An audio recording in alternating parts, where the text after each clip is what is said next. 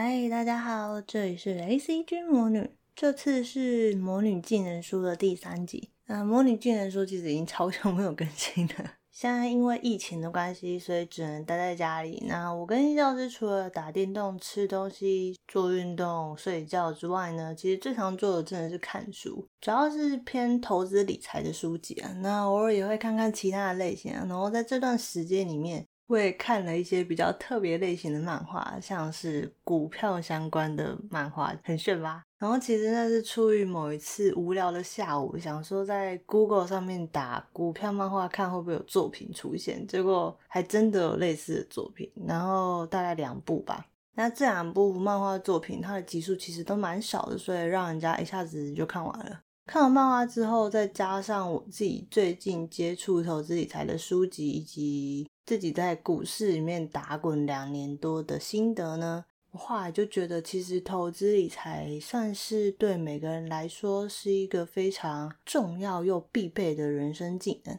所以我就想说，这次的魔女技能书，干脆就来聊聊股票漫画跟我自己的一些投资理财心得好了。那我们废话不多说，就来翻开股票技能书吧。Let's go！第一部我要介绍的漫画作品叫做《少年股神》，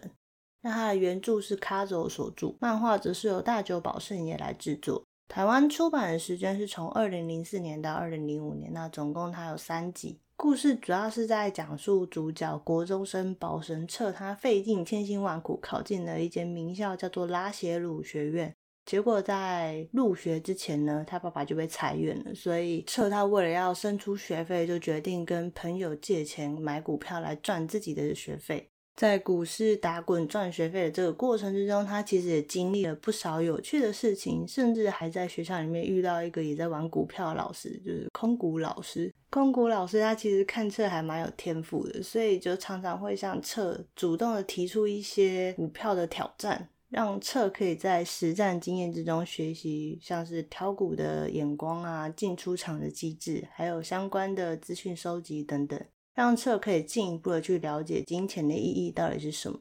甚至还在最后三话的时候，让彻去协助一间音乐公司还有乐团经营。我其实觉得空谷老师的教育策略蛮用心良苦的，因为其实他在主动挑战的过程之中，还常常会把自己的电脑或者是一些资讯当成赌注，然后让彻有那个胜负欲，想要赢得那些东西。那《少年股神》这一部作品，其实就是让大家可以跟着一开始什么都不懂的保神彻一起从零开始学习投资。而关于作品内的这些股票知识呢，其实算是非常入门等级的，大概就是稍微介绍一些涨停板啊、鱼头鱼尾理论以及证券交易税等等这些很基本的名词而已，所以不会太难，非常适合完全没有碰过股票的人去看一下。那这部作品我自己看完之后，其实觉得它比较像是让读者学会用一些经济效应，然后世界趋势以及分析企业利益关系的书籍啦。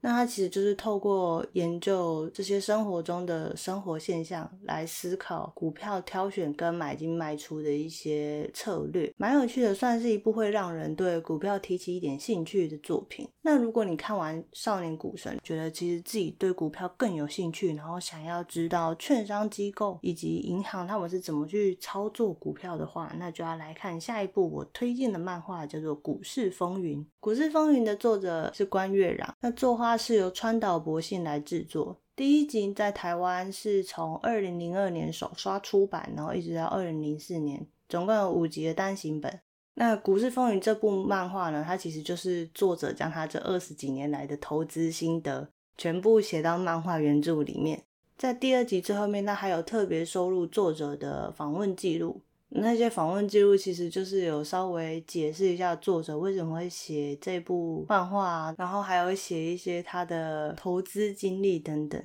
股市风云》主要就是在描述主角志摩真这位号称纽约交易市场拥有神之眼的狼，回日本要跟他老爸志摩苍一对坐的一个故事。那他老爸志摩苍一呢，其实是一个蛮强大的角色。他是南海证券的董事长，然后同时也被称为兜丁之狼。那会被称为兜丁之狼，是因为兜丁是日本证券交易所所在的位置，所以它这个取名概念就有一点点像是华尔街之狼那样。那在故事里面，其实志摩真他回到日本之后，就以股市保镖的名号帮助过不少人。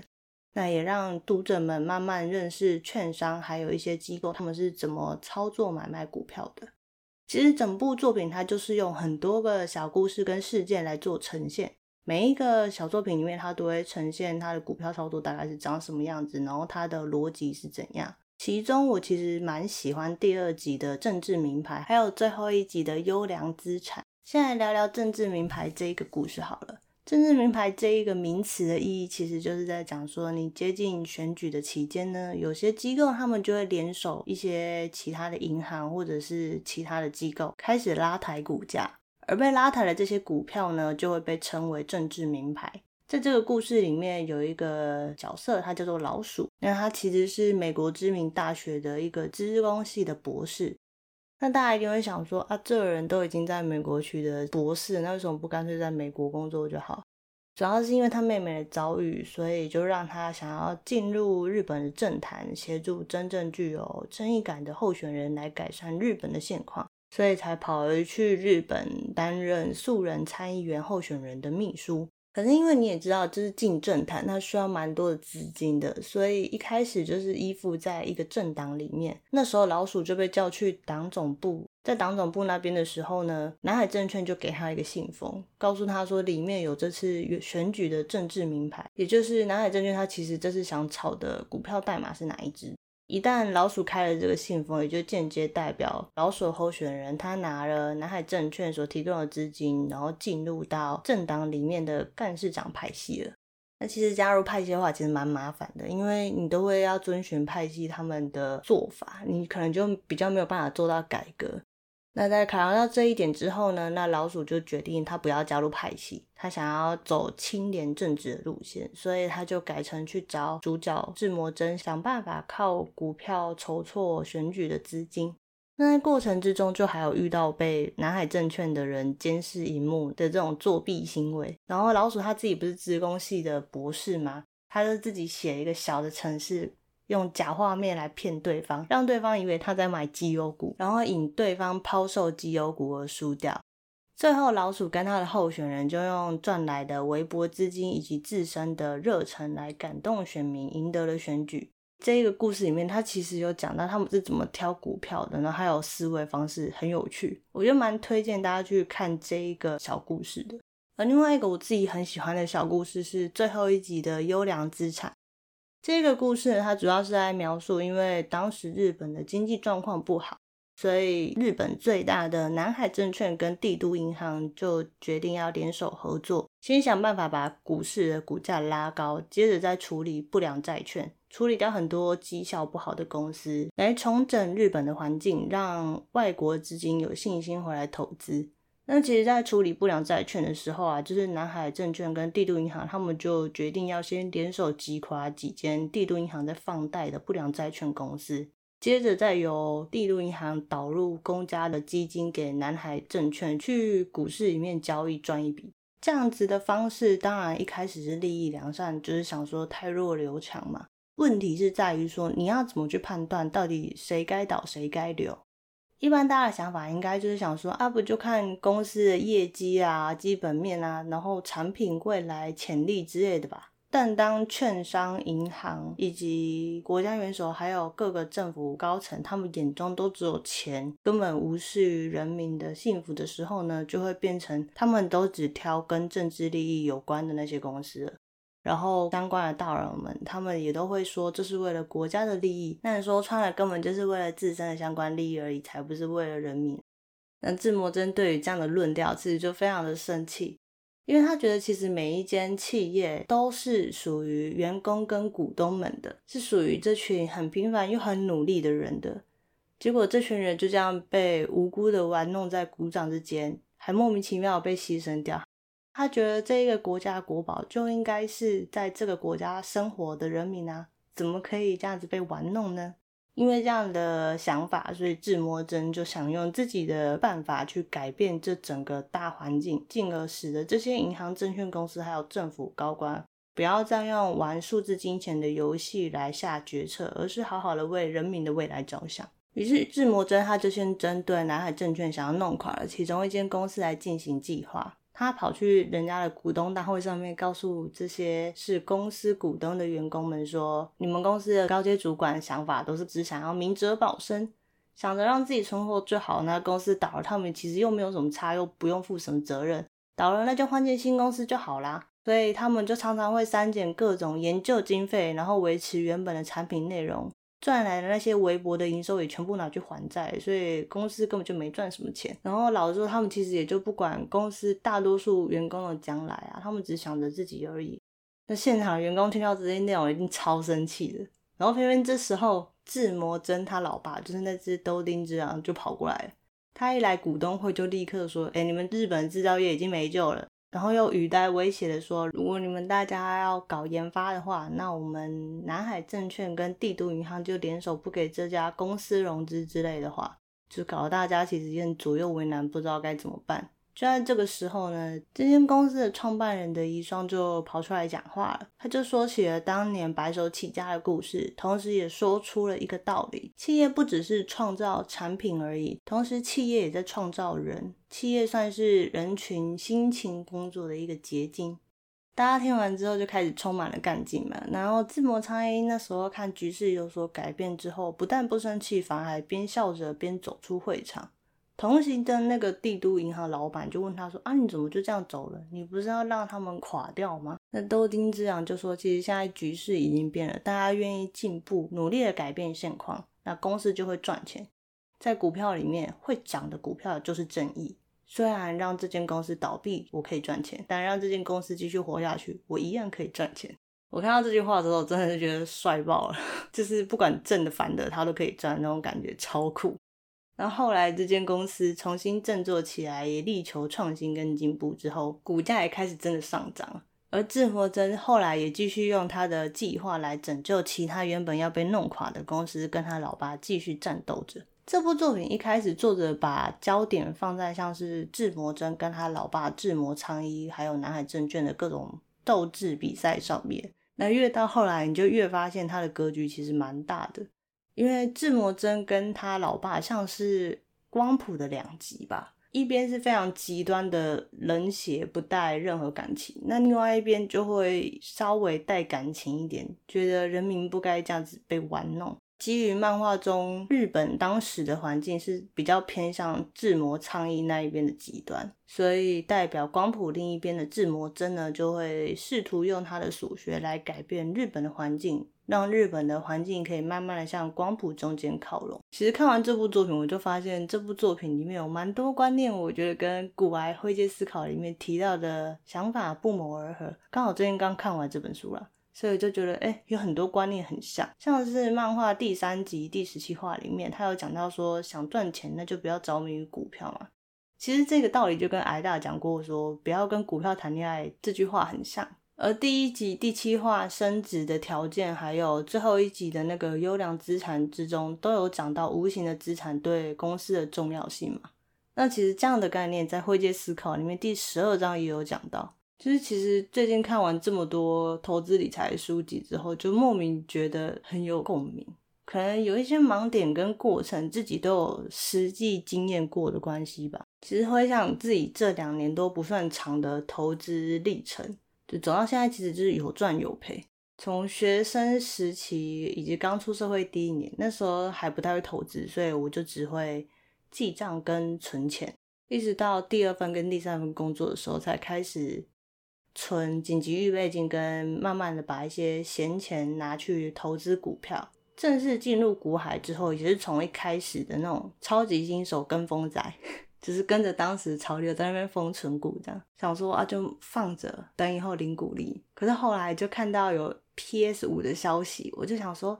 现在有消息了，那之后应该还是会带起一波游戏主机的换机潮之类。所以我那时候就跑去买了游戏主机的概念股。后来又遇到了去年疫情年后的大白包，哦，那时候真的吓死了。就天天看着它是绿的，最后我是选择先停损出场，就是我记得那时候小亏几千块吧，然后就是先出场，想说观察一阵子之后再考虑要不要进场。后来到了去年年中，疫情比较平复了，大概七八月的时候吧，就又慢慢开始捡一些股票入场这样子。再过来，去年下半年不是后来就有零股交易吗？你知道开放零股交易之后，我就开始 疯狂的捡。各式各样的零股，就想，哎、这个捡个一百股，这个捡个几十股，这样，大概都是稍微看了一下这间公司的未来可能有什么发展，我就随手捡一点点。那那时候捡的这些零股呢，其实今年都还蛮赚的，所以分散投资蛮有效的。